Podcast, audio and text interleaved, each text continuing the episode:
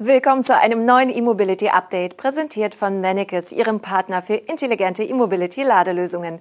Heute ist Mittwoch, der 14. September und das sind unsere Themen. VW ID4 wird zum Offroader. Honda kündigt 10 Elektro-Zweiräder an. Peugeot bestätigt elektrischen 308. BAFA-Liste verrät Einstiegspreise von BYD und NIO. Und VW Pkw schafft Vorstand für New Mobility. VW hat beim ID-Treffen in Locarno die Offroad-Studie ID Extreme vorgestellt. Das vollelektrische Konzeptfahrzeug mit Allradantrieb basiert auf dem ID4 GTX.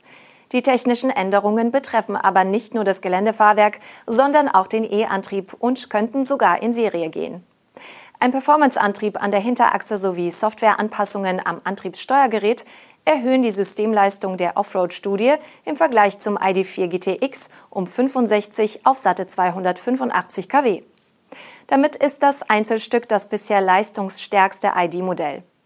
Die stärksten Serienmodelle auf Basis des MEB bieten derzeit 220 kW.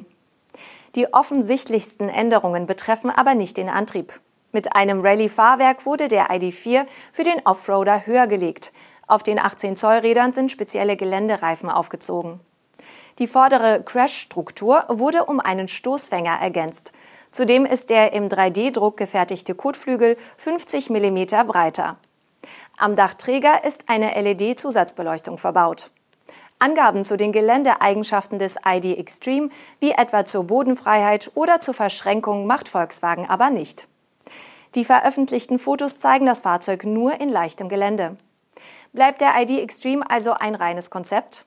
Auf Basis des Feedbacks unserer Community werden wir entscheiden, wie es mit dem Projekt weitergeht, erklärt Silke Bakschik, Leiterin der Baureihe MEB.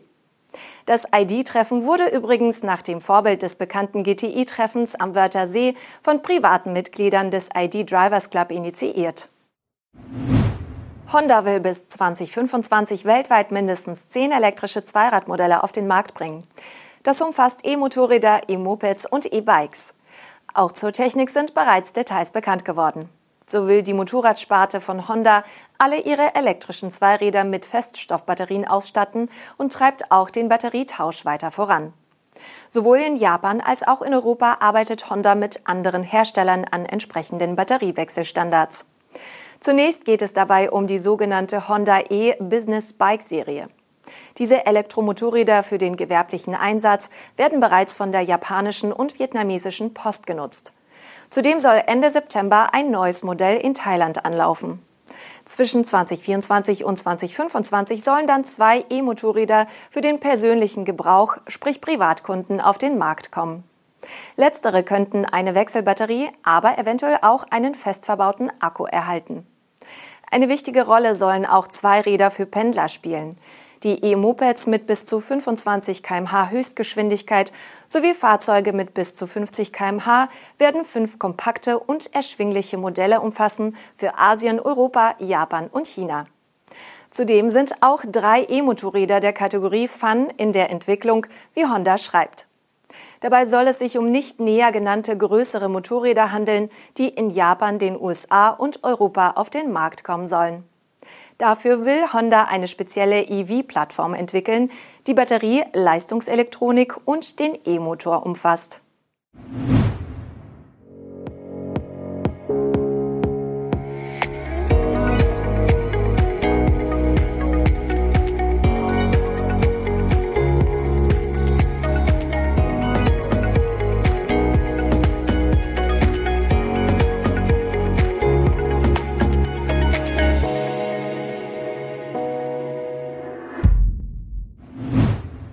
Peugeot hat nun auch offiziell die rein elektrischen Versionen für den 308 sowie dessen Kombi-Ableger 308 SW bestätigt.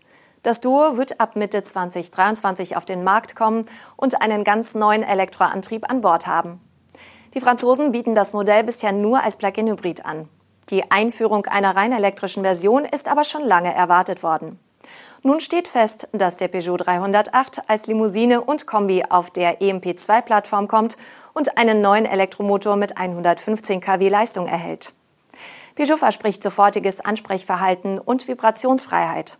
Zudem wird der E308 ausschließlich mit Frontantrieb auf den Markt kommen, also analog zu den bekannten Stromern auf derselben Basis. Außerdem an Bord ist eine frische Batteriegeneration. Dieser neue Akku wird brutto 54 Kilowattstunden Strom speichern können. Nutzbar sind von der Kapazität 51 Kilowattstunden.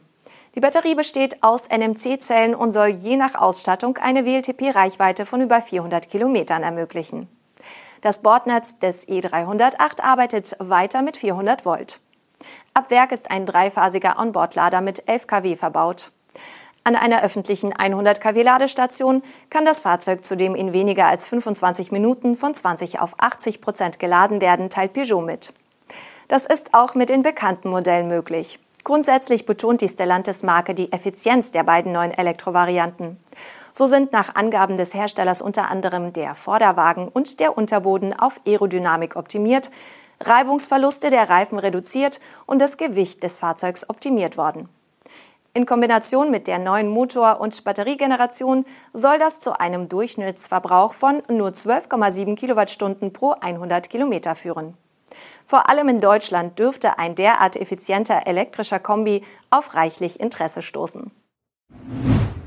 Dank einer Aktualisierung der BAFA-Liste der förderfähigen E-Fahrzeuge sind nun die Preise einer Reihe aus China stammender Elektromodelle für den deutschen Markt bekannt geworden.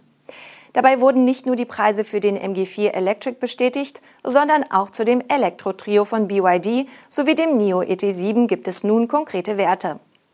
Zunächst zu BYD. Der Start in Deutschland erfolgt mit dem rein elektrischen SUV Tang, der E-Limousine Han sowie dem elektrischen Kompakt-SUV Atto 3.